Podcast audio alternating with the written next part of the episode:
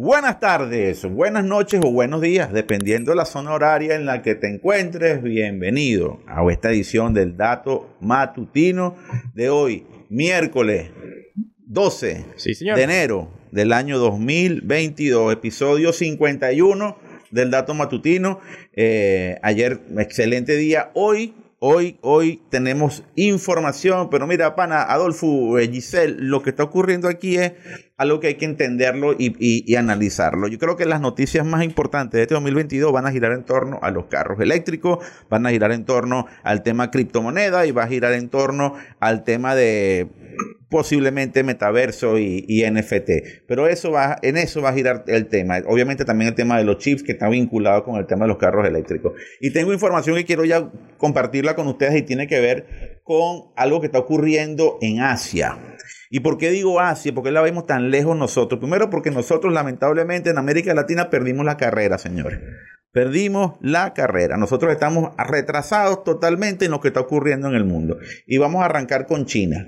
China tuvo un incremento. La nota completa la van a poder ver en la página web hormigatv.com y ya pueden acceder a través del el dominio hormiga.tech. Ya va a aparecer también aquí en la pantalla hormiga.tech. Ahí van a poder ya comenzar a ver nuestros contenidos. En algún momento vamos a hacer una migración de los dos conceptos web. Va a estar bien interesante. No se lo pierdan porque viene pronto esa migración que vamos a hacer. Bueno, eh, conversaba de China. El crecimiento en el segmento de carros eléctricos en China llegó a 157% en el año 2021. 150% no es cualquier cosa, y menos en un mercado tan importante como China, que es el principal mercado del mundo. En general, las ventas de vehículos en China tuvieron un gran año, se incrementaron muchísimo, un 3.8%. Y en total, ¿Cuántos carritos se vendieron en China, señor Petano? 26 millones 280 mil carros, de los cuales, de los cuales, de los cuales, y ahí donde viene el crecimiento de los carros eléctricos, casi que 3 millones y medio de carros, de este 26 millones fueron carritos eléctricos. Y si decimos que nosotros aquí en Venezuela, en cualquier país latinoamericano, o en aparte cualquier país del mundo, 26 millones de carros, es asombroso, en China es una pequeña fracción del mercado. Lo interesante es que China tiene un, crecimiento importante en estos elementos y lo importante es que China todavía tiene mucho que crecer y tiene mucho que cambiar. Acuérdense que es un mercado totalmente dependiente del consumo de carbón. Okay, no, todo, no toda China está en prosperidad. Hay regiones de China que todavía están en pobreza y dependen mucho del carbón. Pero estos avances implican y promueven que poco a poco este país, esta economía, no solamente vaya haciendo una migración a que tener una clase media más próspera, sino que esta clase media, por lo que estamos viendo los indicadores, va a ir migrando a sistemas, a energía, a uso de energías alternativas. Importantísimo, importantísimo dato, ¿por qué? Porque adicionalmente las marcas que están compitiendo en China, es decir, los principales eh, marcas del país son marcas locales. Es decir, las marcas norteamericanas, japonesas, europeas tienen una pequeña fracción del mercado. También vale la pena comentar entonces que cuando estas marcas comiencen a desarrollar más y más y más y más producción local, pues obviamente la oferta crecerá, la demanda también crecerá, habrá, habrá más competencia y seguramente estos indicadores seguirán creciendo. Y es positivo porque, repito, está, está creciendo una industria de energías alternativas corrijo un dato, el 157% no solamente son carros eléctricos, también hay carros con, baterías de hidrógeno, híbridos, hidrógeno, híbridos, etcétera, ¿ok?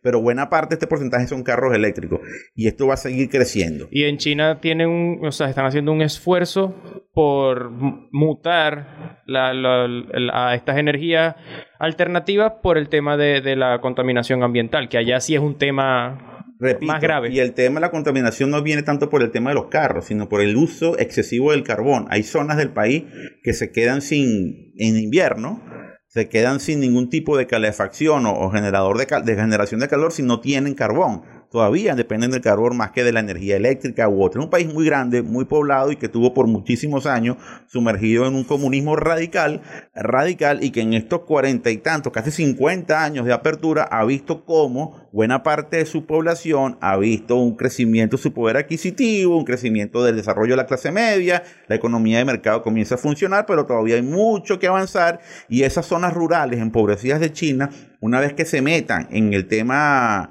de la prosperidad económica, que tengan más sistemas alternativos de, energía, que utilicen, tengan mejor poder adquisitivo, que lleguen los servicios plenamente a todo el territorio, pues obviamente las condiciones serán más favorables, no solamente para China, sino para el mundo, porque será un país que contamine menos, es el país es el mayor contaminante del mundo. Y eso es un elemento que también tenemos que tomar en cuenta. Las tecnologías, las tecnologías alternativas van a ayudarnos a tener un mundo mucho más saludable en el futuro. Y, como dijimos en diciembre, yo creo que este año, y ya, y ya se está viendo, y apenas vamos que a 12 de enero, el, tema de los carros eléctricos y de, la energía eléctrica va a ser un temazo este año y quizás o sea, bastante importante, hay que tener el ojo bien puesto ahí. Exactamente. Otro tema importante y tiene que ver también con carros eléctricos y un país que aún está mucho más empobrecido que China. Pero ahí hay también elementos religiosos y elementos culturales. India. Pero un país, que a la vuelta de 20 años va a tener más población que China.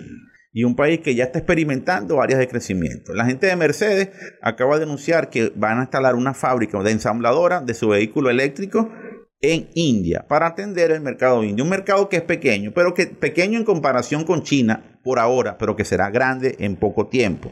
¿Qué es lo que está viendo esta gente? Vamos a montar nuestras plantas acá ¿Por qué? Porque India tiene unas normativas para la, export, para la importación de vehículos muy fuerte. Le cobran 100% de impuestos a cualquier empresa que quiera colocar un carro. En India tiene que pagar el doble en impuestos. Este es el costo de un carro eléctrico en China. En, India es imposible de, de, poderlo comercializar. También tiene una economía mucho más reducida en términos de poder adquisitivo.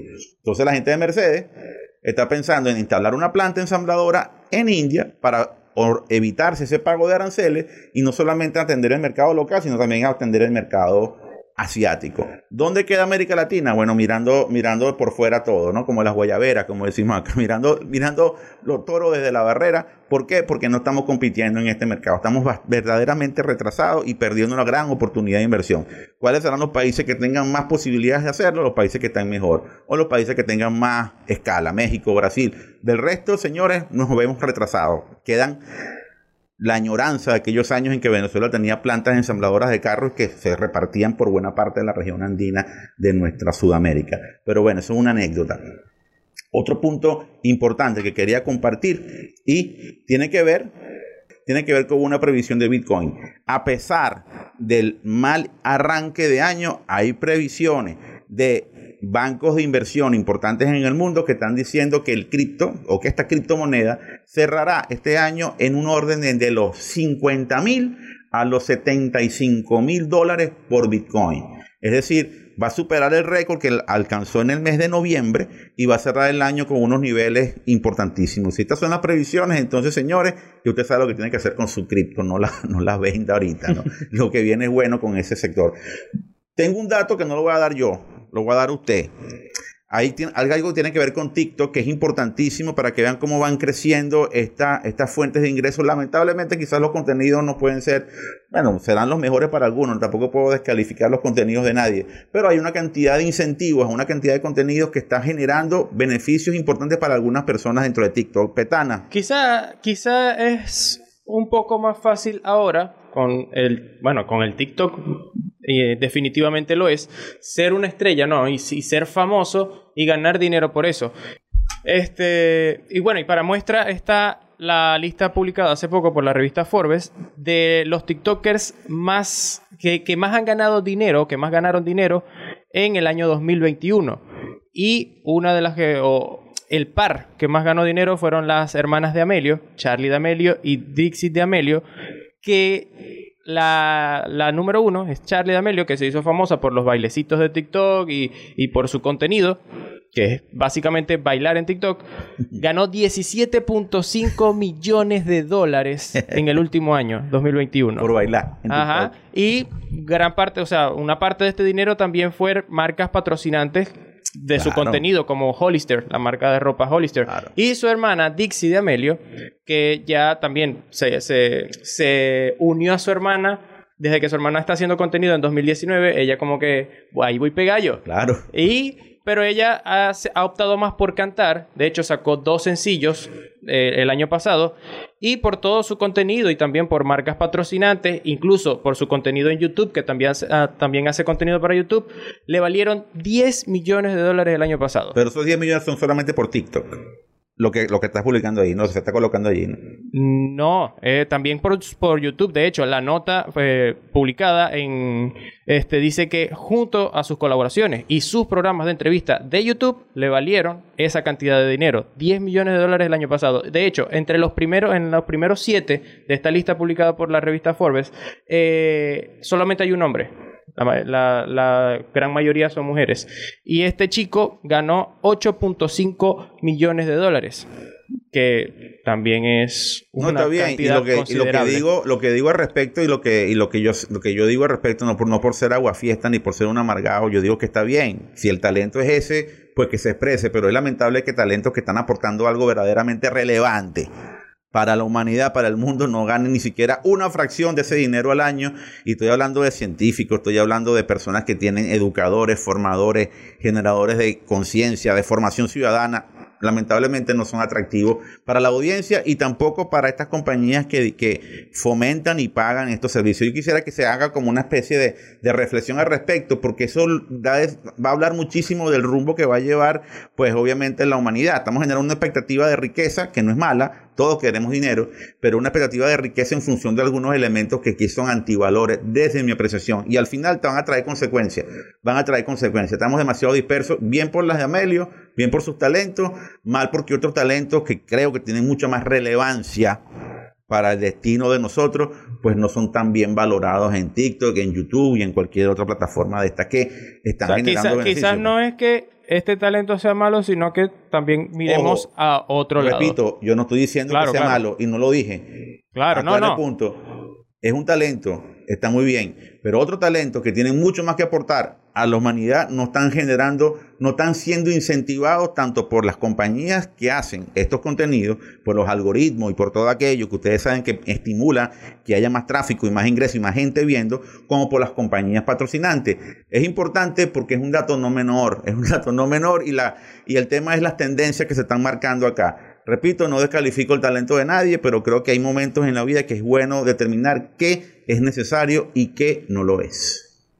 Por aquí esto es todo, señor Pestana. Pues por acá también, nada más que decir, así que se acabó el dato matutino, será hasta mañana. La información es poder, señores. Y nosotros aquí queremos, Que tú tengas el poder. así me gusta, Giselle. Hasta mañana.